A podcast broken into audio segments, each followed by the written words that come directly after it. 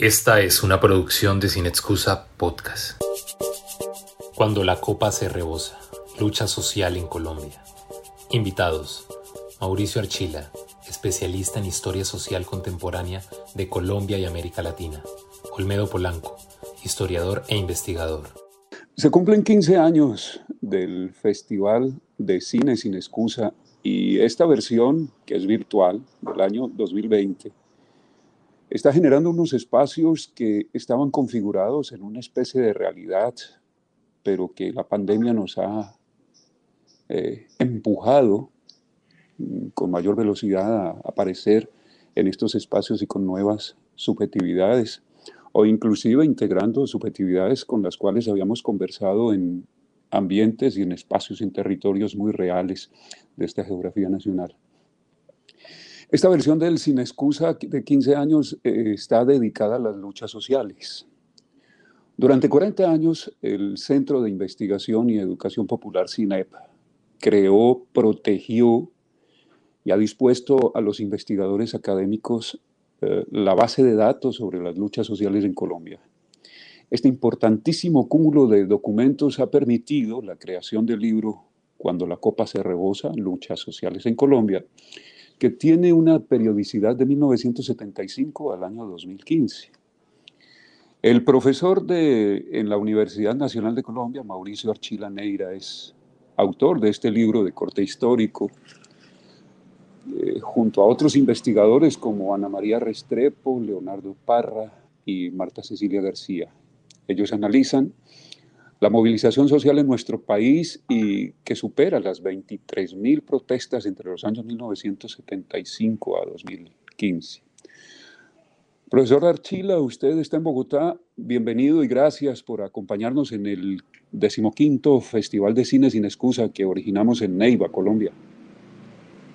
Eh, sí, buenos días, Olmedo. Muchas gracias por la presentación. Gracias por la invitación eh, del Festival de Cine de Neiva Sin Excusa, excelente título. Y pues eh, los felicito por llevar 15 años y vamos a contribuir pues con nuestra participación en la medida de lo posible al éxito de esta 15 edición. Y gracias a Hernando, a Hernando Flores por uh, la invitación. Y bueno, estamos dispuestos a conversar sobre el libro eh, aquí le ponemos al público que nos está acompañando, pues la carátula y del libro. Olmedo. Que fue a propósito, profesor Mauricio, reciente, recientemente presentado en la Feria Internacional del Libro en Bogotá, a propósito de los 40 años de historia de, de ese acervo documental, de, de esos recursos eh, documentales que tiene CINEP. Sí, eso fue presentado en la feria del, del año pasado. Este año no, no hubo feria, pues la feria que hubo fue bastante virtual. Sí, se presentó en la del año pasado. Sí.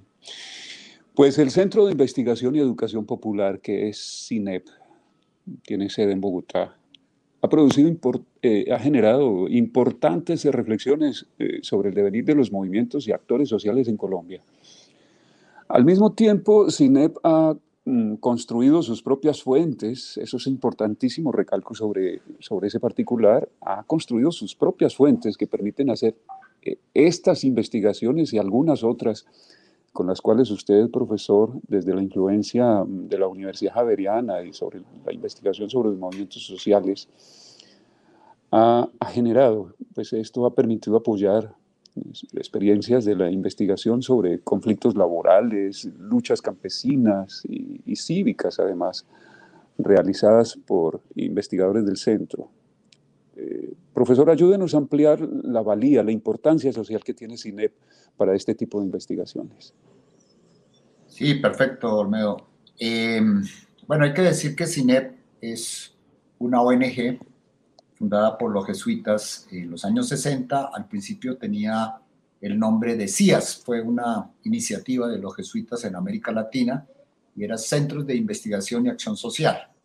Eh, rápidamente los CIAS entraron en problemas por el nombre, por el nombrecito, y entonces pues, para vincularse con los sectores sociales, llamarse uno CIA en fin, en CINEP, un grupo de jesuitas em, joven en ese momento, de los cuales hacía parte pues, maestros como Guillermo Hoyos, como Luis Vasco, Vasco, bueno, en fin, muchos otros regresaron de sus estudios en Europa y pues con una inquietud muy cercana a la teología de la liberación, a lo que fue el grupo Volconda, luego el grupo SAL, Sacerdotes para América Latina, fundaron el CINEP en el año 73, Centro de Investigación y Educación Popular. Eh, bueno, no voy a echar aquí la historia porque precisamente se trata de hablar de, de las luchas. Eh, CINEP ha tenido una vinculación histórica con los sectores sociales, al principio más con el sindicalismo cristiano, la UTC y cosas de estas, y con el tiempo se fue involucrando, digamos, con los sectores de izquierda, la NUC, eh, CSTC, cosas de estas.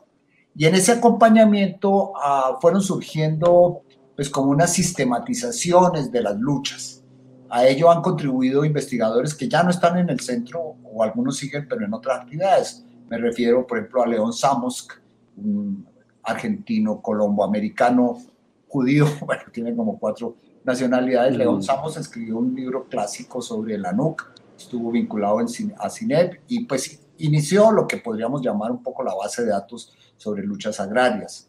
El padre Javier Giraldo, en principio, por allá en los años 80, estuvo muy concentrado en las luchas cívicas y a él se le debe un poco también esta idea de hacer un seguimiento de las luchas urbanas, las luchas cívicas. Y por su parte, el investigador que venía del Partido Comunista, Álvaro Delgado, se vinculó en los años 90 a CINEP y pues aportó también todo su bagaje, su conocimiento sobre las huelgas, las protestas obreras.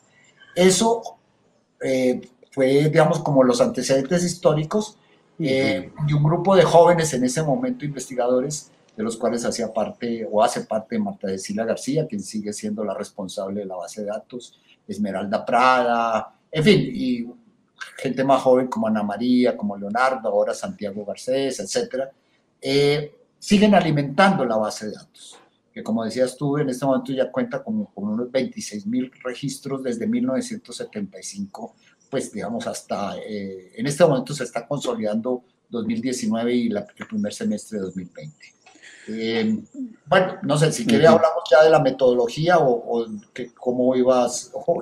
no, no, no, sigamos, sigamos conversando. El, tiempo todavía es muy, muy reciente en, esta, en esta ah. congregación, en este ejercicio. Eh, profesor, permítame decir que eh, pues los, los argumentos que usted ha expresado, el discurso suyo, profesor, nos permite mm, establecer que no es exagerado entonces decir que, que esta actual base de datos eh, sobre luchas sociales, por generar una particularidad del CINEP, es única en Colombia y constituye una referencia obligada para hacer investigación, sobre todo en, estas iniciativas, y cito al profesor Bernardo Tobar Zambrano, que nos ha exigido a los profesores de las universidades públicas fundamentalmente, luchar eh, en estas regiones para evitar que desaparezcan los archivos, eh, para tener en ellos eh, la posibilidad de hacer preguntas sobre la historia reciente, sobre la historia del pasado más, más reciente. Es una referencia obligada el archivo en una cultura colombiana y, regional, en el caso del Huila, donde los gobiernos no han facilitado la preservación de los archivos e inclusive muchos archivos fueron a parar a las, a las cárceles municipales y para hacer la investigación sobre movimientos sociales, eh, ustedes, los intelectuales, los académicos, e incluso las, las, agencias oficiales del país y del extranjero han, han ido a CINEP a, a, resolver preguntas. No, no es eh, descabellado pensar que por CINEP pasa la intelectualidad de Europa y de los Estados Unidos para resolver preguntas planteadas desde, desde otras latitudes y que en ese archivo guardado de con semejante eh, eh, actitud institucional eh, existe, profesor Mauricio. Sí, bueno, muy elogioso y, pues en realidad tiene razón, pero no es que todos los días pasen esas luminarias europeas y norteamericanas. nos interesa más que pasen los colombianos. Los colombianos y los latinoamericanos. No, pero sí, sí, es cierto que sí, Ahora, eh, lo, lo, lo, tuyo me permite complementar la anterior pregunta que, quedó coja en una parte y, y ampliarte eh, la respuesta. Bueno, primero sí, es, es, único realmente, hay que decirlo que por lo menos en su forma actual, digamos, ya me mencionaba como, por ejemplo, Álvaro Delgado en su época de militancia mm. con el Partido Comunista, publicada, por ejemplo, en todos los diciembres eh, o eneros en, el semanario Voz, eh, pues como un resumen de la actividad huelguística y él a veces publicaba sus, sus cuadernos, sus, sus mm, artículos sobre eso. Eh, Samos, pues, digamos, de alguna manera también hizo libros sobre la NUC, el padre Giraldo también, antes de dedicarse pues, a la cuestión de derechos humanos, que es más conocido en este momento. en algún momento, ONGs como Foro, Foro por Colombia, quisieron hacer eh, un seguimiento a, las luchas cívicas y trataron de construir una base de datos o comenzaron, pero eso se quedó tonca. Ahora, hay que decir que eh, eh, en términos laborales existe la Escuela Nacional Sindical de Medellín que hace un seguimiento, digamos, riguroso. Hasta cierto punto me atrevería a decir que no, igual de riguroso que el nuestro, pero sobre todo mucho más amplio porque ellos tienen un contacto más estrecho con eh, muchos sindicatos y por ser, digamos, muy cercanos a las centrales, especialmente a la CUT, tienen esa gran ventaja. Entonces hay que reconocer que en términos laborales la Escuela Nacional Sindical tiene una base de datos sobre luchas, pero ellos también tienen sobre violación de derechos humanos a sindicalistas y todo. Entonces hay que, hay que reconocer eso. El Ministerio de Trabajo en algún momento y por periodos hizo eh, algún seguimiento de la huelga y todo, pero no, hay, no es una actividad continua. Entonces, sí hay un vacío estatal, eh, que es curioso en otros países, por ejemplo, en México, en Argentina, etcétera, para no hablar de los países europeos, el Estado mismo sí hace ese seguimiento y instituciones como el DANE o como el Ministerio de Trabajo lo hacen. Aquí en Colombia eso quedó tronco. Hay unos números, unos seguimientos muy parciales. Y, bueno, y pare de contar, digamos, desde la esfera oficial. Hablando de luchas, pues porque, bueno, el tema de derechos humanos y todo es otra cosa. Y complementando la pregunta que me hacías eh, anteriormente, claro, es muy importante para una ONG como CINEP y para un investigadores, y en el caso mío, pues como profesor de la Universidad Nacional y al mismo tiempo investigador, pues asociado, yo no tengo vinculación estable con el CINEP, sino pues como una especie de eh, coordinación de, desde lejos de esta base de datos, pero son otros eh, investigadores que alimentan. Bueno, en todo caso es muy importante para una ONG y para los investigadores y los historiadores tener como una base de datos eh, o una fuente propia, con lo costoso que, como tú sabes, lo dices, implica eso, pues, porque hay que hacer un seguimiento y todo eso. eso le da mucha autonomía y le permite, digamos, también una digamos, una base muy sólida para producir nuevo conocimiento en términos de eh, exconsciencias, ahora minciencias. Eh, pues. Ahora, la base de datos está acompañada de otro elemento que es importante. Bueno, hay otras bases de datos ahí en CINEP, una muy conocida, la que el padre Giraldo pues, eh, recopila con, con asistentes, con otros investigadores, que es la base de datos de derechos humanos. Hay otras sobre acciones de la paz, sobre conflicto. Eh, pero hay un instrumento que es también muy interesante para los investigadores, los y las eh, eventualmente que estén participando o acompañándonos en esta transmisión, y es eh, el, archivo de prensa. Recibe, digamos, bueno, básicamente 10 o 9 periódicos más el semanario Voz, y hay una clasificación que se hace, incluso temas de Estado, temas de iglesia, partidos, conflicto armado, derechos humanos y está la clasificación sobre eh, protestas sociales. Esa base de datos eh, o archivo de prensa, bueno, en este momento con la pandemia todo eso está muy alterado, eh, pero tenía acceso público. En cambio, las bases de datos, pues estamos tratando de colgar alguna información básica en la página web de CINET, como existía hace unos años, para que los investigadores por lo menos tengan un acercamiento grueso eh, pero ya el acceso como tal a, la información, sobre todo cualitativa, de cada evento es, eh, no, es, no es acceso público, desafortunadamente. Eh, profesor Mauricio, si, si, usted me permite el término disruptivo, lo que usted ha generado en la escuela de, de, de los asuntos historiográficos en Colombia es vincular el archivo de prensa y la entrevista cualitativa sobre todo como, como referentes sólidos, muy estructurados para hacer investigación social en Colombia. Eh, eh por ejemplo, Thompson han sido de los influenciadores, si me permite otro término, de, de, su valía, profesor como investigador en Colombia.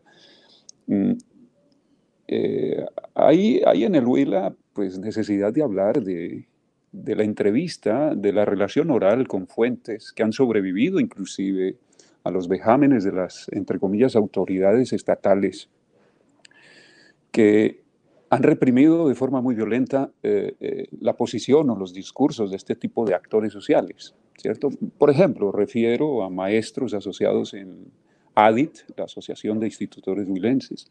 Refiero en el Caquetá a ICA, por ejemplo, la Asociación de Institutores del Cauca, del Caquetá, perdón. Y y otros actores, inclusive unos más recientes, por ejemplo, este movimiento contracultural de, de Azoquimbo, que está en contra de la construcción de, de, represas en Colombia y sobre todo en nuestro territorio. Hablemos de, que no hubo mucha resistencia sobre Betania, pero ahora sobre la construcción y la influencia del capital español. Eh, con la construcción de Quimbo sí ha habido integración de comunidades despachadas, sobre todo pescadores y campesinos de, fértiles eh, territorios. Eh, por ejemplo, en el caso de Betania, 12.000 hectáreas inundadas para un proyecto energético que no ha permitido el, lo que usted llama, profesor, el desarrollo de la región, que es otro tema en cuestión y en, y en confrontación. Es que eh, bueno, eh, protege mucho sus archivos, hay posibilidades de establecer memoria a partir de las entrevistas, pero, pero desafortunadamente nuestras entidades oficiales no nos han mantenido una información sólida sobre organizaciones y, menos sobre conflictos sobre conflictos sociales, ¿no? Por ejemplo, el Ministerio de Agricultura que debería ser un centro donde se, eh, se, se hubiera la convergencia de, de todos esos procesos conflictivos que ha habido aquí en el Huila, digamos, cuando Lleras eh, estimuló la venida de campesinos de regiones del país para poblar, por ejemplo, las zonas de Pitalito, Acevedo, que eso ha sido tan, tan violento, ¿no? O, lo que ha ocurrido con ANTOC aquí en el Huila, ¿no? La, el Sindicato de Trabajadores de, Clínicas y Hospitales, eh, que desafortunadamente no ayudaron a, conservar los archivos y que solo percibe en, que la memoria oral es la, la que está ahí para ayudarnos a recuperar esas situaciones. Profesor, eh, ayúdenos a ampliar entonces eh, su, su, aporte a la historiografía nacional vinculando eh, la entrevista y la revisión de los archivos de prensa, entre líneas, quiero decir, entre líneas, para encontrar ahí silencio. La prensa tiene muchos silencios entre líneas, profesor Mauricio. Sí, Olmedo. Pues quisiera comenzar con un complemento a lo anterior, pero eh, orientándome a la pregunta, pues nuevamente elogiosamente formulada por ti. Uh demasiado, pero bueno, eh, en fin, no hablemos aquí de falsas modestias. Ya. Ah, atengámonos al responder la cuestión. No, primero que quería decir que es cierto que hay un descuido estatal, bueno, uno de, los tantos descuidos. Yo hablo en, el otro libro que, Vidas y Venidas, eh, tengo un capítulo a, lo que llamamos yo el descuido social o de lo social por parte del Estado. Pero en este caso sí hay evidentemente un descuido o, en términos de información sobre organizaciones sociales. Bueno, hay que decir que el, el Ministerio de Trabajo sí tiene un récord de organizaciones, de sindicatos, eh, o sea, tampoco es que estemos absolutamente en el vacío, eh, pero sobre conflictos es cierto que no. Iba a decir que curiosamente la policía podría ser una fuente, eh, entre comillas, valiosa, claro que sobre todo cada vez más eh, con esto que está ocurriendo, pues recientemente tiene más, ah, que dijéramos, pies de barro, más criticable, sobre todo su respuesta. Bueno, eso será un tema seguramente que podamos abordar más tarde. Eh, pero definitivamente ellos deberían tener una información y la tienen, lo que pasa es que no está sistematizada. Y bueno, los criterios, por ejemplo, ellos sí reportan, pero reportan todos los eventos. Entonces, por ejemplo, un paro como el, del 21N del 2019, eh, lo que, por ejemplo, en nuestra base de datos, pues tenemos que ponerlo como un gran paro nacional, con una cantidad de eventos en las eh, ciudades y las regiones, ellos lo, lo, lo, difuminan, pues lo, reportan es, si en Neiva hubo un tropel en tal parte, ahí lo ponen, si en la surcolombiana, otro. Eh, y entonces, claro, las cifras de la policía son impresionantes. Pues. Si nosotros hablamos, por ejemplo, en 2013 de 1.100 registros de protestas, la policía perfectamente por el paro nacional agrario de ese año puede poner 15 mil o algo así. Entonces, bueno, pero es para decir que evidentemente sí hay algunas fuentes, no están sistematizadas. El diálogo entre investigadores y la policía, pues que ha funcionado en algunos momentos, está en este momento muy enrarecido, pues yo mismo, que alguna vez me presté, dijéramos, a incluso participar en algunas charlas y conversaciones con oficiales de la policía, pues para hablar un poco de esta cuestión de la protesta. Hoy en, hoy en día eh, hasta tendría cierto temor porque, eh, y bueno, eh, evidentemente hay una serie de temas éticos allí que implican por lo menos cuestionar cómo se está funcionando en este momento esa institución. Pero bueno, no era la pregunta. Ahora, dicho eso, bueno, tú me atribuyes algo que parcialmente es cierto, digamos, el uso de la entrevista y el uso de la prensa. Eh, bueno, sobre la prensa, en ambos casos no soy pionero, pero tal vez contribuido a difundirlo. Y además, por ejemplo, Torre Giraldo, Ignacio Torre Giraldo, el gran líder social y dirigente incluso del Partido Comunista, en fin, compañero de María Cano en muchas cosas. Torre Giraldo que escribió bueno, muchas obras, muchos libros, pero uno de ellos, o el más conocido, Los Inconformes, los cinco volúmenes, él utilizó mucho la prensa. Y la prensa, pues, digamos, burguesa o la prensa oficial del momento. Claro, él de vez en cuando miraba otra prensa, él, mismo publicó La Humanidad, La Ola Roja y una cantidad de periódicos, pero se, se apoya mucho en la prensa.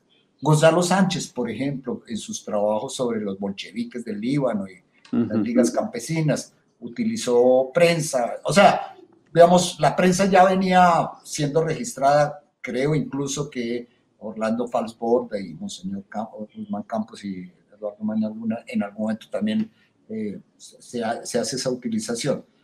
Tal vez el, el aporte que yo quise dar era una mirada más cultural, o sea, no ver la prensa, y en este caso sobre todo la prensa obrera o la prensa popular, no solamente como una fuente de información de cuánto fue un conflicto, qué pasó en las bananeras, sino cómo se iba construyendo la cultura, la identidad de estos colectivos. Y creo que, eh, pues, allí al fondo está la, la huella con la que... Eh, fue la carátula del, libro mío de Cultura e Identidad Obrera, pues hablando un poco de eso. Entonces, Digamos, ahí fue tal vez el aporte que podría ser más novedoso. Eh, por supuesto, tienes toda la razón, la prensa, incluso la prensa popular, tiene su sesgo. Eh, no se puede pensar, pues, digamos, que por ser popular, entonces ya la voz del pueblo, ¿no? Tiene su sesgo y muchas veces carencias informativas. Eh, mucha de esa prensa era más, más como agitacional, como analítica, pero realmente reportaba poco y a veces sesgadamente. Y la gran prensa, pues sabemos que, pues, que responde a unos poderes. Ahora, la, la, prensa no es una ente homogénea, yo no entro a condenarla ni tampoco pues a santificarla.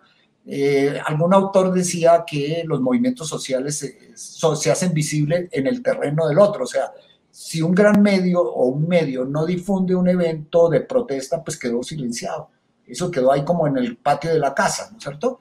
Pero, y claro, la prensa privilegia cosas. Eh, por ejemplo, bueno, una huelga del abuso la pone en primer lugar porque hay crisis petrolera en el país y cosas de eso. Si es una huelga en una zapatería en el Restrepo, en el barrio Restrepo aquí en Bogotá, pues si, si acaso figurará por allá en una página interior muy secundaria. Eh, las protestas en, en los que hay actos de, pues, violentos, eh, ahí sí que eh, transgresores, eh, pues tienen más taquilla que las protestas pacíficas, porque les interesa de alguna manera mostrar el caos y todo eso. Entonces, ahora, no, no es homogénea, no, es lo mismo la página editorial del tiempo al periodista que, por ejemplo, no lo conozco en Neiva, pues, o él o la o los periodistas Eh, pero a veces eh, localmente, regionalmente, digamos, hay mucho más acceso a una información más rica. Entonces, digamos, yo no, no pondría homogéneamente decir el tiempo, la prensa burguesa y no sé qué. No es lo mismo el tiempo que el espectador. Desafortunadamente el espectador, bueno, ambos han dejado de informar mucho. Cuando uno coge la prensa de los años incluso 20, 30, hasta los 80, 90, era una información supremamente rica. Ahora, por ejemplo, uno entra y yo soy hincha del espectador, pues digamos, estoy suscrito ahí, veo el tiempo de vez en cuando y bueno, cuando puedo otros, pero entra uno y, pues una mencioncita así, paro, no sé qué, de pronto una página analítica muy simpática. Hay que ver son los columnistas que son los que a veces desarrollan la cosa. Eh, bien, pero eso, en fin, hay, hay, toda una cosa para hablar. Y sobre la entrevista, pues para no dejarte la pregunta ahí trunca, eh, bueno, hay que decir que la, la, utilizó, obviamente eso era una vieja herramienta eh, en las ciencias sociales, eh, pues, y la historia oral, tú sabes, pues por ahí, por los cursos que tomaste en, en, en, el posgrado de la Universidad Nacional, eh, pues tuvo su origen, bueno, remoto en Tucídides y Herodoto, en fin, la historia al principio comenzó siendo oral, porque el escrito no, no, ha funcionado. Pero bueno, más recientemente incluso comienza en el mundo norteamericano, en el año 48, en la, en Columbia University, que se funda como un instituto de historia oral, muy orientada curiosamente a hacer la historia oral de las élites, de los presidentes, de los grandes dirigentes. Así comenzó un poco en Estados Unidos, pero en Europa y en América Latina y en África, en el mundo, comenzó a volverse también un instrumento para la historia desde abajo, eh, para aquellas poblaciones que no tienen, digamos, eh, acceso a la escritura, que no dejan mucha documentación escrita, eh, se convierte en una fuente invaluable. pero claro, como toda fuente tiene sus límites, límites de subjetividad, de precariedad de la memoria, límites, digamos, yo no diría veracidad, porque a, la, historia oral, a la entrevista hay que pedirle la veracidad. Pues, o sea, no todo testimonio es veraz per se, per se. Hay gente que seguramente miente o, falsea o no recuerda bien las cosas. Pero eso ocurre también con los documentos escritos. O sea, no es que porque uno encuentre una carta del presidente X o Y, esa es la, si es la verdad. En cambio, si yo recojo el testimonio de un hombre de la calle, pues porque es pobre, entonces yo no lo puedo creer que tal día pasó tal cosa, ¿no es cierto? De pronto miente más el presidente que el hombre de la calle. y el presidente en un documento escrito que el hombre de la calle en un testimonio, que vio algo que realmente vio. En fin, eso daría para mucha discusión, pero son fuentes eh, necesarias. Y como dice Hosbaum, y ahí terminaría, pues ya que tú lo citaste, no hay fuentes buenas ni malas. Todo depende del objeto digo, o sea, pedir la historia oral a alguien que va a hacer una historia colonial, pues no, no tiene sentido. Pero para una historia del tiempo presente y para poblaciones eh, que no tienen acceso a la escritura o que no dejan eh, testimonios escritos, por ejemplo, muchos de las comunidades campesinas e indígenas, eh, se vuelve un recurso sine qua non. Y ahora más en estos tiempos de reconstrucción de verdad el conflicto armado, que será otro tema que de pronto podamos trabajar más adelante. Dale, pues. Eh, profesor Mauricio, usted cita un tipo de memoria que es la que propone, publica y busca actores sobre eso la, la prensa y sobre todo la gran prensa, y es acudir a la memoria episódica, ¿no? En una región donde también eh, existe la memoria traumática que merece ser narrada con otras metodologías, con otro tipo de narrativas y, bueno, en eso, en eso también está muy comprometida la Universidad Nacional de Colombia, eh, trabajando con universidades de la región y sobre todo el Departamento de Historia. Eh, se nos olvidó citar a, otro profesor que ha hecho uso especialmente de la gran prensa, ¿no? del periódico El Tiempo, el profesor César Augusto Ayala Diago, que ha acudido a los archivos de, la prensa bogotana para reconstruir los discursos sobre eh, la, la, propuesta de López sobre el EMRL y, sobre la Alianza Nacional Popular. Por ejemplo, es un profesor que también ha aportado a la historiografía reciente sobre la, cultura política. Eh, en, el, en el Huila, por ejemplo, desde el año 1966, eh, una apuesta narrativa mediática pues, ha estado eh, originada por un periódico conservador que es el Diario del Huila, de la Casa Duque, de la Casa Ospina, que tiene una manera de ver los conflictos e inclusive ha ayudado en la región a, a, construir unos determinismos sobre la protesta social urbana, la que, usted ha estudiado desde hace mucho rato, profesor. Eh, si, si, acudimos ahora a las reflexiones de Patrick Champagne sobre la visión mediática de la historia reciente, eh, con ocasión de los malestares sociales, eh, le achaca a Champagne a, la televisión los errores de la construcción de unas narrativas sobre la memoria reciente en una televisión que está descontextualizada de, los asuntos eh, propios de las culturas. Que, por ejemplo, eh, las protestas juveniles en, Francia o, los hierros de la televisión que no sabe cómo ilustrar la, la, protesta social. Y en una televisión colombiana que usted sabe, profesor, mientras estuvo con el Instituto Nacional de Radio y Televisión, propuso unas narrativas de país y ahora una televisión privatizada que está eh, creando otro tipo de lecturas sobre los conflictos recientes en Colombia. O sea, la prensa, como usted también eh, ha concluido, a, la prensa hay que entrarle de una manera muy crítica y, sobre todo con crítica de restitución. O sea, cuáles son las fuentes que aparecen y cuáles son los intereses de muchos de los periodistas fletados para eh, construir unos imaginarios sobre la protesta y los movimientos sociales en Colombia. Ya. Eh, sí. Nuevamente comienzo con una colita de la anterior pregunta, no quise interrumpirte y eh, retomo tu, tu pregunta, que, creo que va a ser complementaria. No, que quería decir, además de reconocer pues el trabajo que posteriormente ha hecho César, digo yo posteriormente un poquito mayor, unos añitos. No, pero claro, él hace una lectura desde más la historia política de la prensa, pues para toda la trilogía también sobre Alzate Aventaño y bueno, en los libros ya citados. No, y ahí, digamos, en este momento eh, es, es, un recurso muy fuerte. luego, pues, por ejemplo, Renan Vega, para utilizarle. Bueno, ahí podríamos comenzar a enumerar miles de, o bueno, no tanto miles, cientos de investigadores que han seguido esa senda. Pero quería señalar en el tema de la entrevista y de la historia oral dos, tres personajes que se me escaparon por terminar rápidamente la pregunta y es hacer el reconocimiento. Eh, Orlando Falsborda, eh, eh, Molano, Alfredo Molano y Alfredo. pues cada uno en su sistema, en su Alape, digamos, más desde la literatura, pero claro, él dice que es un literato, pero por lo menos el Bogotazo es una obra que tiene pretensiones de ah, construir conocimiento y lo hace. Y ahí el manejo de la entrevista es eh, fabuloso. Y bueno, además se encontraron con personas privilegiadas independientemente de si uno tenga afectos o no por Fidel Castro. Eh, la memoria eh, que él tiene de lo que vivió en el Nueva Abril es algo impresionante.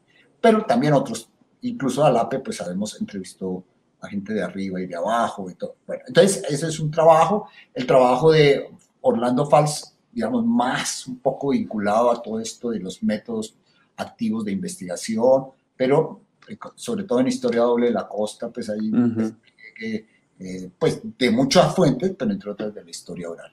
Y Molano, pues que, eh, y es el que me permite hacer el puente con lo que estás diciendo de los medios, o sea, Molano que desafortunadamente también murió, pues todos los tres ya no están con nosotros. El año pasado, pero que dejó una obra, pues, eh, digamos, de, un, de un, acercamiento distinto a, a las luchas y a, los, y a, la vida cotidiana, pues sobre todo de los de abajo, campesinos, colonos, más que todo, pero también en algún momento incursionó en, temas urbanos. Eh, y ahí es cuando entonces uno dice, sí, hay formas de acercarse a eh, narrativas eh, que por lo menos se escuchan mucho más transparentemente, menos mediadamente. Por supuesto que nunca la entrevista va a ser una cosa absolutamente pura. La sola presencia mía como un cachaco bogotano que va, por ejemplo, a Neiva a entrevistar a una mujer, eh, pues, digamos, ¿sí? no es lo mismo que una mujer entreviste a una mujer que un hombre entrevista a una mujer. eh, y pues que alguien de Bogotá que de pronto utilice un término, ah, la mi reina mora, me vas a dar una entrevista, mi reina, y resulta que este tipo, ¿sí? ¿De dónde salió? Pues, en fin. Eh, eso va a tener sus problemas y toda la cosa, pero, eh, y entonces ahí sí entro en la reflexión que haces tú sobre lo de la, en este caso de la televisión. No soy experto como tú en cuestión de, medios y todo eso, eh, pero sí creo que, que evidentemente ahí hay, un, hay problemas.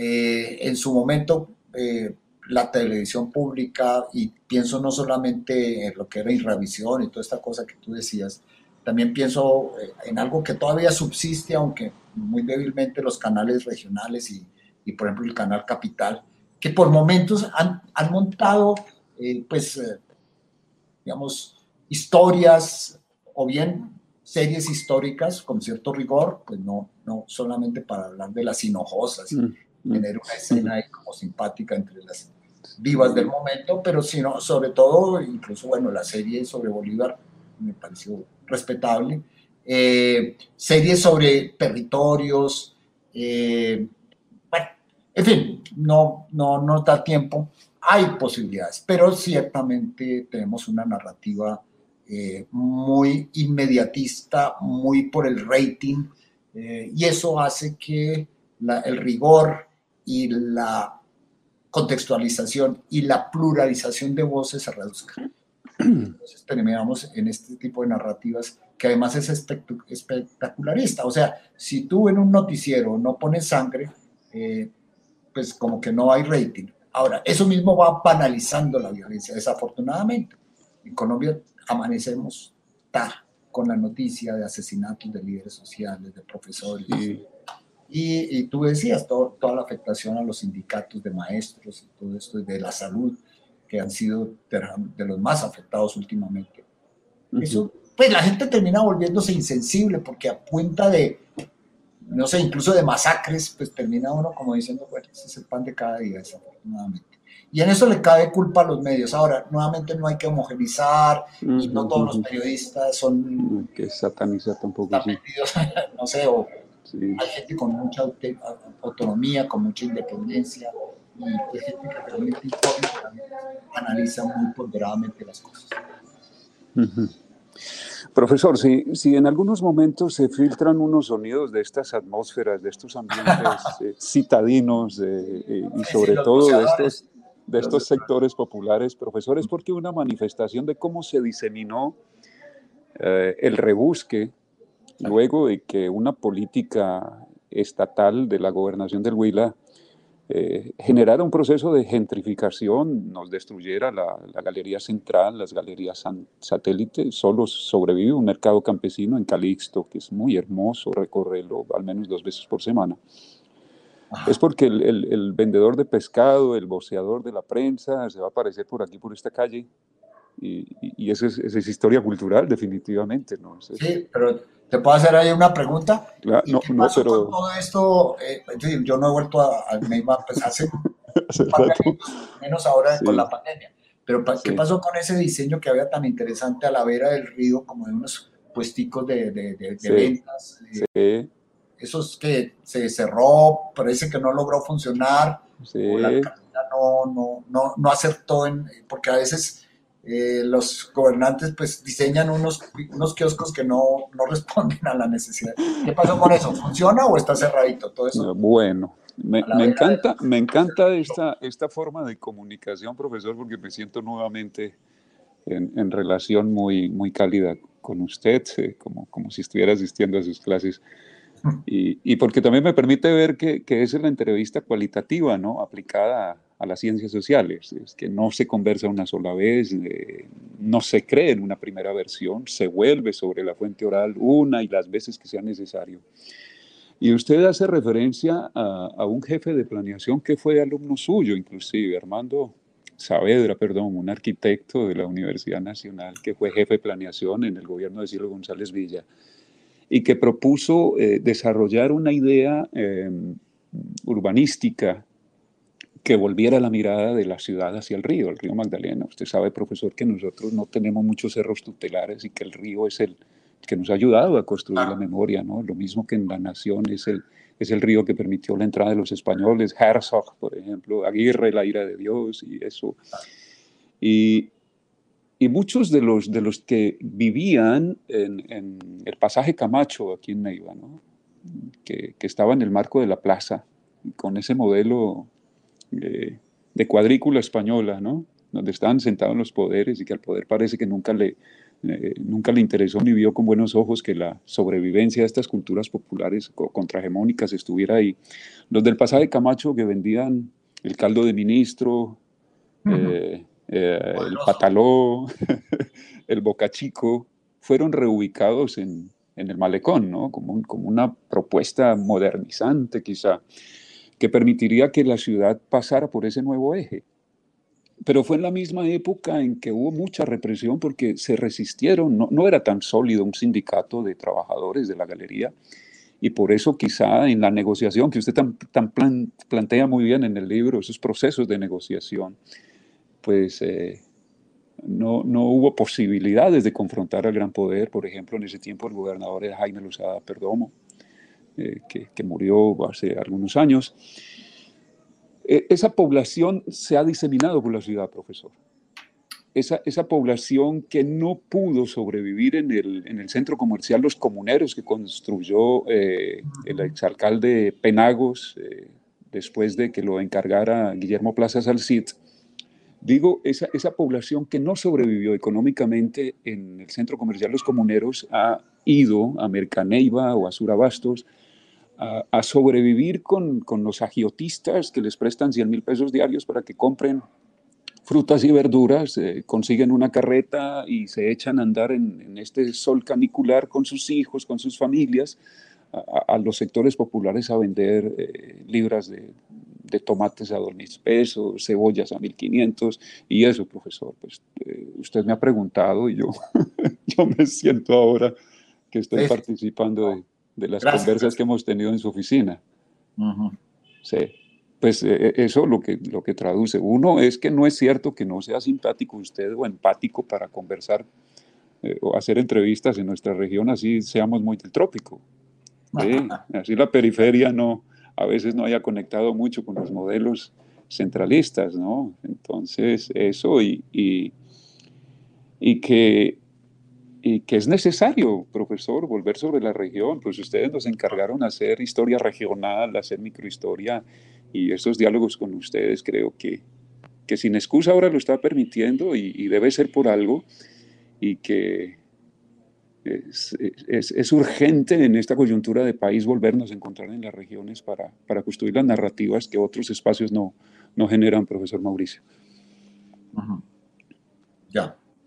Bueno continuemos el diálogo. Muy, muy bueno, sigamos.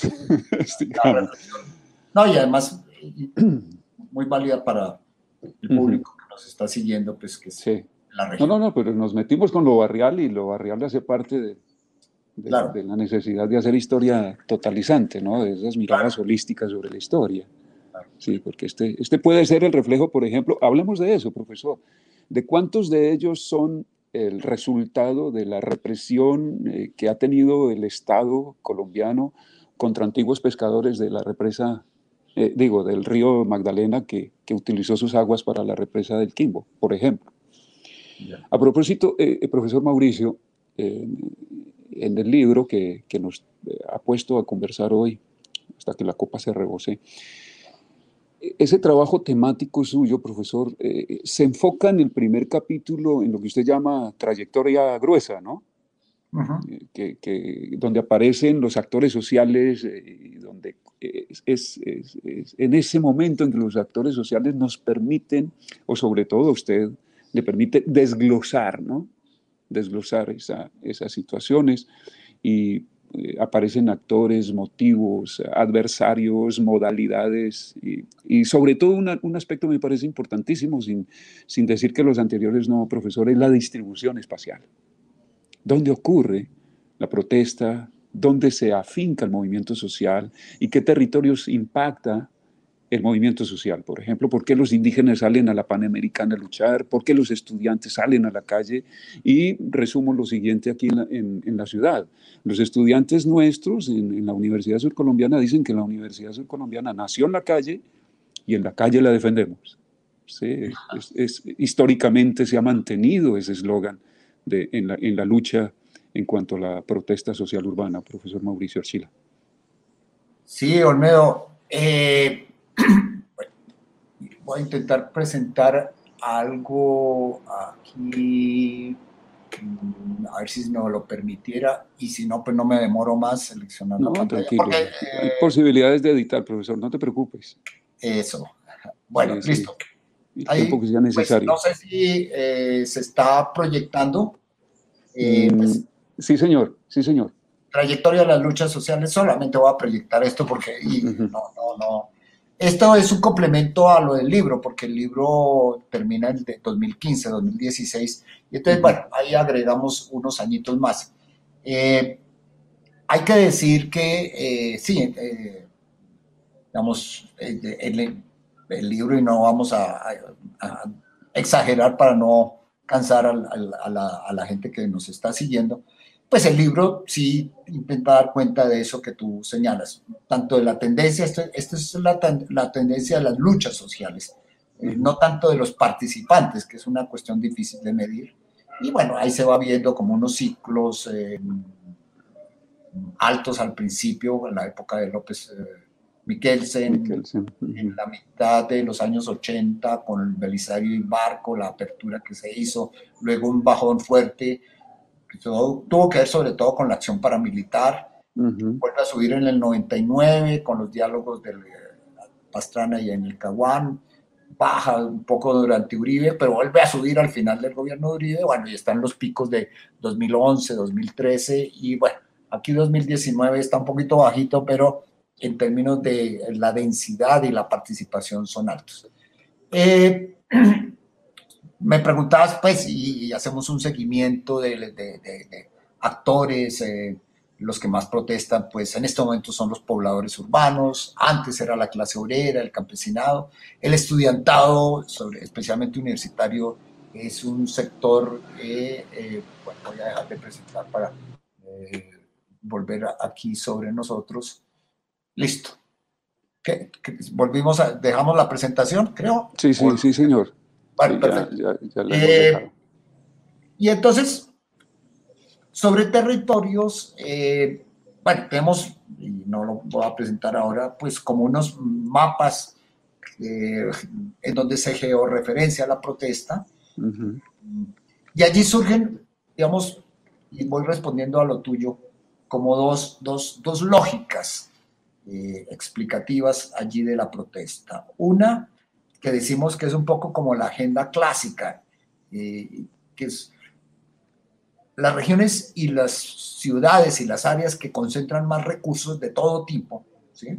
capital físico, capital llamado humano, social, organizativo, incluso eh, densidad cultural, universidades, todo eso, suelen ser las regiones y las ciudades que más protestan porque siguiendo pues las lecciones de los maestros, eh, yo los llamaría más que influenciadores maestros eh, teóricos, Thompson, Hobsbawm, los marxistas británicos, pero también, en fin, otros historiadores eh, de los anales, etcétera, Mark Bloch, sobre todo, en fin, siguiendo esas enseñanzas, la protesta no es algo espasmódico, no es que haya como una especie como los perros de Pavlov, que les dan un estímulo y muerden no, la gente pone en juego valores culturales.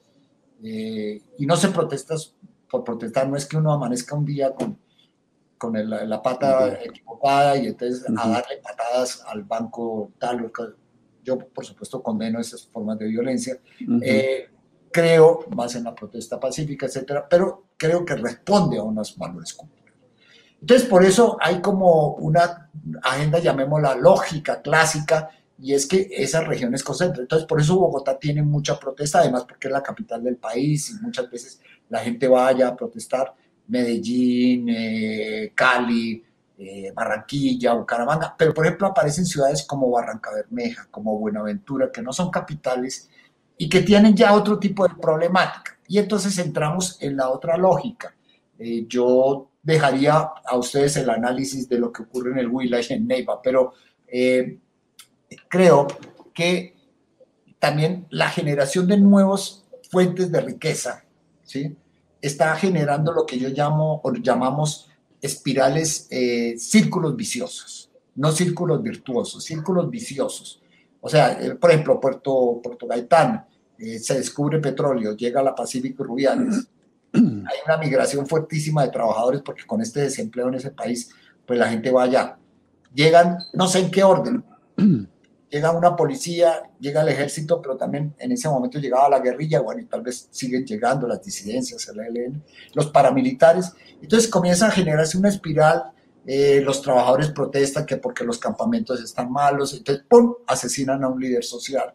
Eh, entonces, bueno, la guerrilla, no sé, de pronto mm, asesina a un personero o a un policía, y bueno, se van generando esas espirales de violencia, entonces la gente protesta por la violencia y todo. Entonces, tenemos una, una lógica, dijéramos, como muy clásica según los teóricos, eh, Charles Steele y, eh, en fin, bueno, de lado y lado del, de Turén y toda esta gente.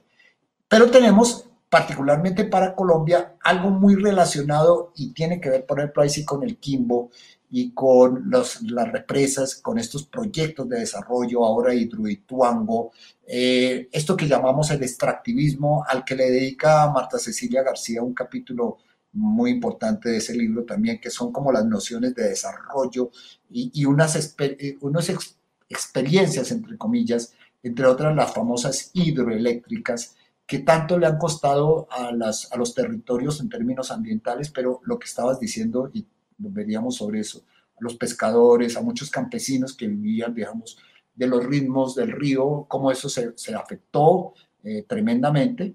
Mm, y eso cómo está marcando la agenda de los movimientos sociales recientemente. Ese es, evidentemente es uno de los temas que están priorizándose allí, porque tenemos extractivismo eh, minero, todo lo que es el, oro, por ejemplo, ahora Jericó, etcétera, en, muchos municipios de Antioquia, de Chocó, el petróleo, el gas, el carbón, el níquel, bueno. Pero tenemos también extractivismo agrícola, eh, la palma, la mal llamada palma africana, la palma de aceite, eh, la caña de azúcar, mm, ¿sí? Y en cierta medida los cultivos de coca se pueden considerar también como parte de ese extractivismo agrícola pues así para mencionar rápidamente unos productos. Pues porque también está el aguacate Hass ahora que se está generalizando y una cantidad de cosas. En cambio, la cafeicultura está cayendo. Pero tenemos también eh, las hidroeléctricas, tenemos las, las grandes vías, los grandes proyectos de las vías de 4G, 3G, el puente rarísimo de la, de la, línea que funciona para un lado pero no funciona para otro. El túnel todo eso va generando, incluso hay extractivismo turístico que se está y que tenemos que saberlo manejar. Por supuesto, el turismo es un gran recurso, pero eh, todo lo que puede estar significando en la Sierra Nevada, de Santa Marta, la Sierra del Cocuy, el desierto de la Tatacoa, allí cerquita de ustedes, o, del, territorio de ustedes, en fin. Eh, tenemos ese tipo de, de extractivismos que están marcando una agenda en los movimientos sociales. Sí. Y en la región, eh, citemos también, profesor, eh, los modelos eh, no solo políticos, sino económicos, la mayoría diseñados en, los Estados Unidos por el Banco Mundial o el Banco Interamericano de Desarrollo, que es el que facilita los empréstitos, inclusive para ah, dineros de empresas extranjeras que están invirtiendo en estas regiones. Y, y, en esa geografía, pues han incidido sobre todo en, nosotros. El, Plan Colombia ah, tuvo también su, tiempo de incidencia muy directa sobre la calidad de vida y, las muertes violentas. Eh, el Estatuto de Seguridad de Turbay, ¿no? en esa época de persecución permanente a, líderes del magisterio y, a estudiantes. ¿no? Pues podemos acordar de Tarcisio Medina, por ejemplo. O, o el proyecto o el modelo de la seguridad democrática, que han incidido tanto en estas regiones y que han generado una transformación de las geografías, no solamente por la exposición, a proyectos mineroenergéticos, sino a, diseños centralistas que, que, han afectado a comunidades enteras acá. Eh, usted ha citado también, profesor, las marchas cocaleras y cómo se erigen como uno de los eh, municipios tan importantes en esta región que, se considera región bisagra, ¿no? Porque la confluencia de la Amazonia con, los Andes. Eh, las marchas cocaleras en Florencia, Caquetá y en Mocoa, Putumayo. la aparición de otros actores sociales que, que son la evolución de la, de la, de la represión estatal, ¿no? Nosotros tenemos batallón energético, que es el que cuida los intereses de Ingesa y en él, eh, en, la geografía del Kimbo. Y a propósito, sí, sí. comprador de chatarra. Y, sobre el concepto de desarrollo, ¿no? ¿Cuál fue el concepto de desarrollo? Y con eso eh, termino mi comentario para seguir la conversa, profesor. Eh, a uno, un, un exgobernador que le dijo a los huilenses que sacrificaríamos grandes extensiones de, tierras fértiles eh, sobre esos valles del, del, Yaguará y del río Cabrera, porque al construir Betania, uno, iba a haber producción pesquera, ¿no? Y dos, tendríamos un mar interior. esas, esas fueron dos propuestas. Sí, eso desafortunadamente pulula. Eh, y en eso, pues hay que decir que ha habido una gran continuidad en los mandatarios en Colombia, eh, reconociéndole sus méritos a personajes como Belisario y poco Virgilio Barco, Samper, aunque fueron sus intenciones y no terminó haciendo nada por defenderse, y un poco a Santos, en el sentido de abrirse más a los diálogos de, paz y toda esta cosa. Hay que decir que, eh, aparte de eso, sí ha habido una continuidad no diríamos que en el modelo neoliberal estrictamente, porque pues Carlos Lleras, por ejemplo, no era para nada, y además sería medio anacrónico hablar de Carlos Lleras como neoliberal. Alfonso López, Miquel sí un poquito, en fin, pero el discurso del desarrollo es un discurso que se ha impuesto en el país desde Norteamérica, pero con nuestras élites eh, conviviendo o conviviendo, no, y articulándose a ello. Entonces, ahí tenemos eso y en su desarrollo ya eh, más fuerte con el cambio, pues desde los 90 y con el cambio de siglo. Tanto que eh, uno a veces siente como historiador que estamos regresando pues a las épocas de eh, la economía exportadora del siglo XIX, la quina, el añil, luego el caucho. Aquí, sí, claro, y el oro. Ah, bueno, y, el, y tal vez la, la, referencia al caucho es más fuerte porque ya es toda esa articulación a la economía industrial moderna. Ahora, en eso, eh, pues tocabas también la cuestión de la represión. Sí, es algo que también en el libro, en otro capítulo yo lo toco, eh, un poco la relación entre la policía y la protesta. Eh, digamos que, que, ha sido una relación, por supuesto, conflictiva. depende mucho, el cuerpo mismo de la policía en Colombia tiene problemas es un cuerpo que se ha militarizado, hace parte del, ministerio, no solamente del Ministerio de Defensa, sino de las Fuerzas Armadas. Eso es algo muy particular de Colombia. Tiene que ver con su historia, con el 9 de abril, con estas cosas. Pero hoy en día, digamos, decir que es un cuerpo civil es muy difícil, aunque nominalmente lo es. Y fíjense que ahora se está discutiendo mucho eh, si depende de los gobernadores, de los alcaldes o tiene su autonomía y parece que la policía reivindica eso. Entonces, eso sería una cuestión que eh, está marcando mucho la, dinámica de la protesta y desde el Plan Colombia, a propósito que lo mencionan, no es que hubieran construido ahí un presupuesto, créeme, el SMAT, pero curiosamente surge en el 99 el SMAT.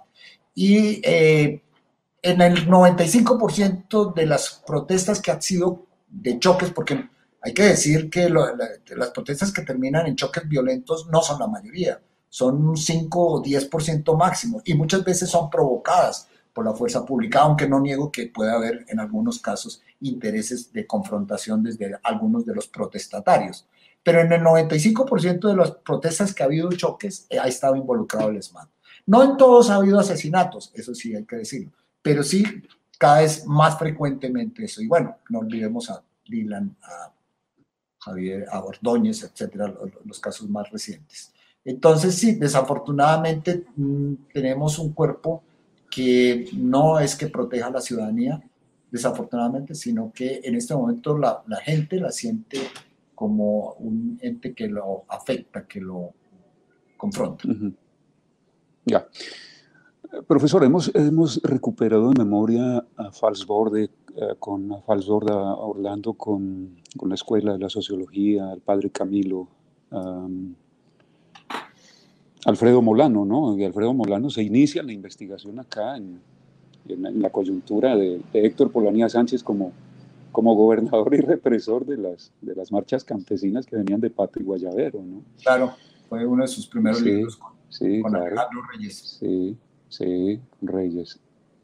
Y, y en esa recuperación de memoria, eh, uno se siente que cuando sale a calle a, protestar, argumentando el derecho constitucional de que podemos salir a calle como ciudadanos, parece que con el libro o con los libros suyos, profesor, eh, idas y venidas, vueltas y revueltas, hasta que la copa se rebosa, eh, parece que uno, uno habitar el presente con, con unas referencias de una historia continua, ¿sí? Como que la calle la recorriera uno eh, cargando con, con, esta memoria eh, que no nos deja eh, tranquilos porque no hemos todavía como sociedad civil recuperado los nombres de los que han desaparecido, los cuerpos de los que no hemos encontrado en esta región, y estamos viviendo otras épocas de represión con un Estado fallido. Y usted propone en, el, en el, libro, entre otras cosas, profesor, eh, desvincular las visiones eh, que, que, usted llama idealizadas, ¿no? que, que, tienen las dos figuras, ¿no? los actores sociales que se consideran en algunos momentos puros, que no están contaminados de violencia, y sobre, sobre esas situaciones que estamos viviendo recientemente en Colombia, pues es que ha aparecido eh, la extrema decir que las protestas en Bogotá contra los CAI están infiltradas por el ELN, cuando ya no hay FARC, entonces no hay a quien echarle la culpa. Y, el, otro, y el otro actor eh, que es el Estado, como, como el rostro de la represión. ¿no? Eh, usted llama la, la, atención, profesor, sobre el discurso de la protesta, que, que, no se concibe como un derecho ciudadano, ha dicho uno de sus eh, evaluadores de, parte de su obra, sino que en el mejor de los casos se asimila a un crimen. ¿Le parece, profesor, si vamos construyendo, desafortunadamente, eh, estos relatos de, la historia reciente con esas referencias de, vivir el presente con hechos del pasado, que es una condición del ser humano, pero, pero lo estamos viviendo también en unas situaciones donde todavía nuestro Estado sigue siendo fallido y, en letra muerta han quedado muchos de nuestros derechos. Pues no, eh, la pregunta tuya nos lleva a una reflexión pues, muy profunda en términos históricos. Ya los fundadores de la Escuela de los Anales, si no el viejito Marx, ya lo habían dicho antes, eh, hay una relación profunda entre pasado, presente y, digamos, de alguna manera futuro. Eh, los historiadores somos seres del presente, nos preguntamos desde el presente, pero buscamos en el pasado, digamos, respuestas. ¿sí? Eh, no mecánicamente, buscar procesos. En fin, creo que, y lo que tú estás planteando me lleva a una reflexión muy profunda de Colombia en este momento, los acuerdos de paz, la Comisión de la Verdad, eh, creo que hacia allá podemos anotar. Mm, me parece, diferiría un poquito eh, contigo en, el sentido de que yo no me atrevería a llamar Estado fallido totalmente. Creo que hay muchas deficiencias en el Estado nuestro. en fin, eso es toda una literatura, pero eh, podemos ponernos de acuerdo en que hay una desigual presencia del Estado, que suele ser muy fuerte eh, en el momento de la protesta y en ciertas regiones, pero muy débil en términos, por ejemplo, de educación social, salud, cosas Bueno, pero dejemos, dejemos el debate del Estado eh, y hablemos de, ese, pues, esa tragedia que de alguna manera tú estás planteando, ese eterno presente violento que nos sigue eh, atormentando. eh, porque con la firma de los acuerdos de La Habana, pues muchos estábamos convencidos, muchos y muchas estábamos convencidos de que, incluso Molano, hay que decirlo, él murió un poquito, bueno, ya creo que ya se había desencantado, pero las famosas cartas a su, su nieta, etcétera, eh, convencido de que Colombia iba a entrar en una nueva, fase. De alguna manera eso sí está ocurriendo, o sea, no hay que minimizar la desmovilización de 12.000, 13.000 hombres armados, hombres y mujeres, la entrega de las armas, así se haya producido pues estas disidencias y cierto rearme. Eh, eso, eso es un hecho. Y todo lo que implicó eso, entre otras la creación de estas tres instituciones tan importantes como son la JEP, la Unidad de Búsqueda de Personas Dadas por Desaparecida y la, Comisión de Esclarecimiento de la Verdad. Mm, creo, eh, aunque allí no hay muchos historiadores y no se, en fin, en últimas no se trataba de que hubiera historiadores o no allí, eh, quienes están haciendo ese trabajo están apostándole a la construcción de una verdad histórica del conflicto armado. Eh, yo tengo mis esperanzas y estoy tratando de contribuir desde una investigación muy particular que estoy adelantando en este momento sobre lo ocurrido en la Universidad Nacional en los años del conflicto. Creo que hay iniciativas similares en la surcolombiana, en la UIS, en la de Antioquia, eh, bueno, aquí en Bogotá también, en otras, en la pedagógica. Eh, y en fin, de pronto no es la idea de que cada universidad llegue con su informe, sino que miremos un poco el conjunto de lo ocurrido, en este caso en la universidad, pero también pues en sus entornos. Pero creo que es una apuesta a una construcción de memoria que nos permita entender qué fue lo que pasó, por qué pasó lo que pasó. Todo con la mira de buscar evitar que se repita, que ese presente que no es justo se siga reproduciendo, que ese presente que es violento se siga reproduciendo.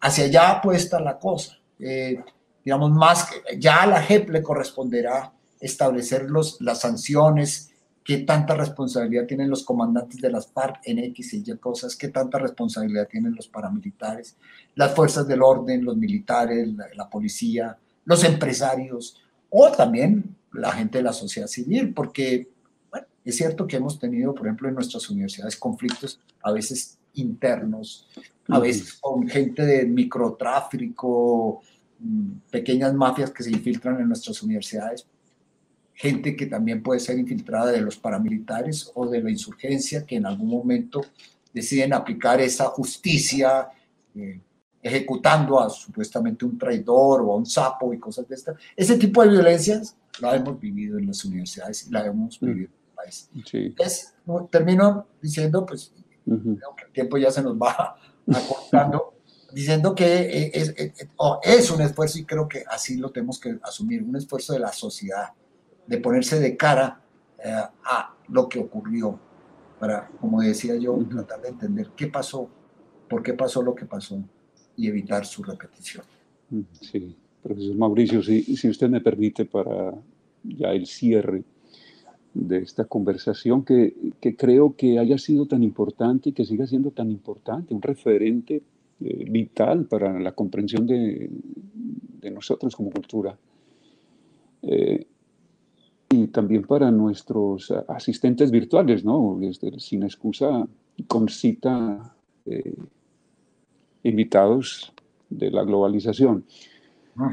Ah, digo que acudo a, dos analogías. Una es eh, si, es cierto que se puede eh, recuperar, contar, dividir la historia en rebanadas es importante que, hemos podido plegar hoy eh, un pasado reciente suyo, profesor eh, influenciado por Urrutia, por Caicedo, por el profesor Abel, por el profesor Medófilo, por el mismo Álvaro Delgado.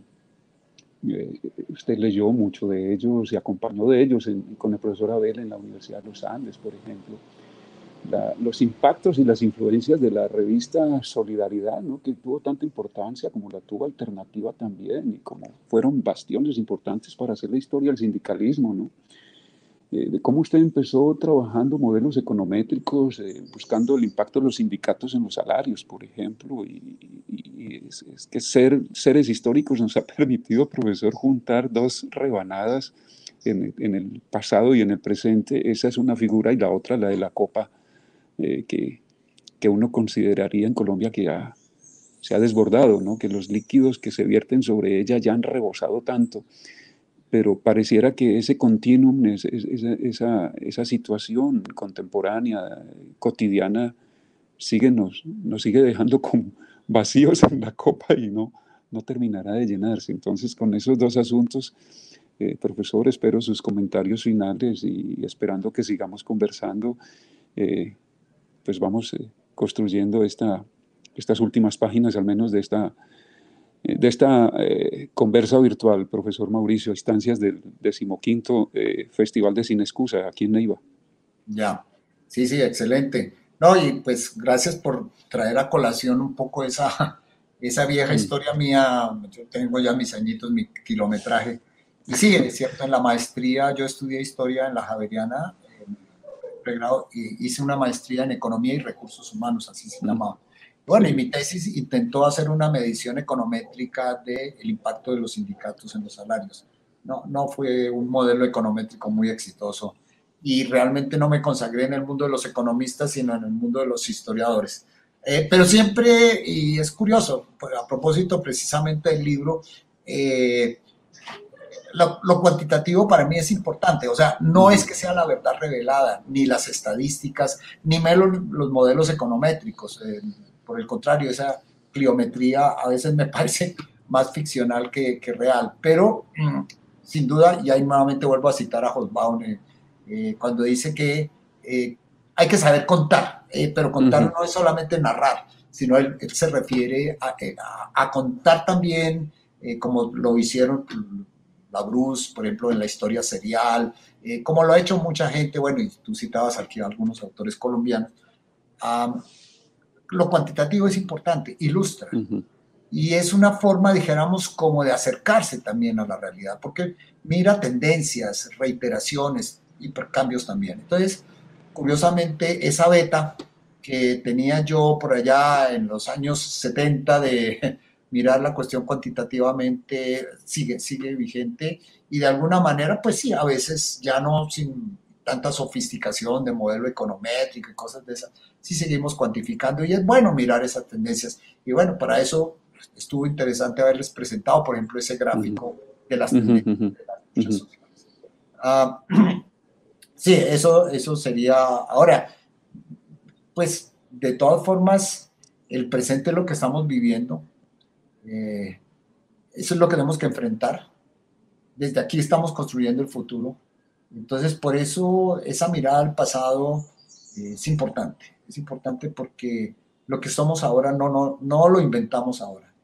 Y no lo vamos a poder transformar si no lo entendemos. Sí de dónde venimos y para dónde vamos, como decía por ahí una publicación de los años 70. Profesor Mauricio Archila, muchas gracias por aceptar esta invitación de Sin Excusa, por facilitarnos la realidad de este país desde, desde la concepción histórica, desde la metodología de las ciencias sociales que, que se apoyan, dice usted, en algunos momentos en la antropología, en la sociología, en los estudios culturales, en los análisis críticos del discurso, ¿En la economía? En la economía, en la economía. Gracias por eso, profesor. Gracias por, por, aguantar, por resistir, porque hoy también quiero hacerle un homenaje a, los investigadores de CINEP que ya no están con nosotros, que, que cayeron eh, defendiendo la posibilidad de, de, vivir en un país que amerita hacer la investigación, contar, narrar. A ellos creo que, que hoy eh, el solo hecho de mencionarlos hace que los revivamos, eso, eso también es un acto histórico. Eh, sí, sobre todo a ellos, sobre todo a ellos, sobre todo en, recuperarlos como la, importancia que ellos han tenido, pues porque fueron eh, vilmente asesinados, ¿no? inclusive yo los veía, yo los, yo los miraba en la, en la, en la figura que, que, usted proyectó, profesor, porque, porque detrás de esas curvas hay sujetos, hay sujetos sociales. Y, y, a ellos creo que nombrarlos hoy, agradeciendo la vida suya, profesor, porque alguna vez un expresidente lo, lo incomodó, este, que, que este caballero le ha incomodado alguna vez. Me van a ah. mencionarlo. Sí, El innombrable, pues, bueno, no lo mencionemos. El eterno. Profesor Mauricio, con, con esa manera en que hemos eh, construido la relación de alumnos con ustedes, pues podemos citar a varios, pero hoy está usted presente. Sin excusa le da las gracias y, siempre este Huila será parte de su territorio, profesor, porque aquí se lee bastante su, su, su producción historiográfica, sobre todo en los sindicatos, en la sé que lo, lo vinculan permanentemente a ICA en el Caquetá, donde nosotros trabajamos. Y, y bienvenido siempre eh, sus discursos, profesor Mauricio. Bueno, discursos y, y, publicaciones. En el, buen sentido, en el buen sentido de la palabra. Sí, sí, sí, sí. un poco en el sentido Foucaultiano. No, sí, Foucault. no, gracias, Orneo. Eh, pues realmente ha sido muy agradable esta conversación. Y la he disfrutado mucho. Gracias. Eh, y me ha permitido pues decir muchas cosas que, que, que, pienso y que siento. No solamente la razón, sino los sentimientos, lo que ponemos en juego. Agradezco mucho, sí, al Festival de Cine de Neiva Sin Excusa, me parece excelente nuevamente el título. Hernando, pues Hernando Flores, que fue quien me hizo la invitación, y a ti, Olmedo, pues por, eh, por tomarte el trabajo de, enterarte más de, mi trayectoria y formular pues unas preguntas muy interesantes que permitieron este diálogo. Y bueno, a quienes nos han acompañado, bueno, quienes están en la parte técnica por detrás de esta grabación y quienes nos han acompañado pues pacientemente por esta hora y piquito eh, de Hora y quince. sí, un pico largo. Bueno. Pero, pero también hay que pues, tener... Bueno, seguir hablando todo el día, pero... Sí, sí. eh, el espacio ya se nos limitó, el tiempo. desafortunadamente, pero seguirán ustedes ahí en la Nacional o donde nos tengan la vida y, sé que son permanentes eh, en, la condición y la capacidad de seguir conversando. Ok. Un abrazo, profesor, a distancia. Lo mismo. Cuídense. Gracias, muy amables.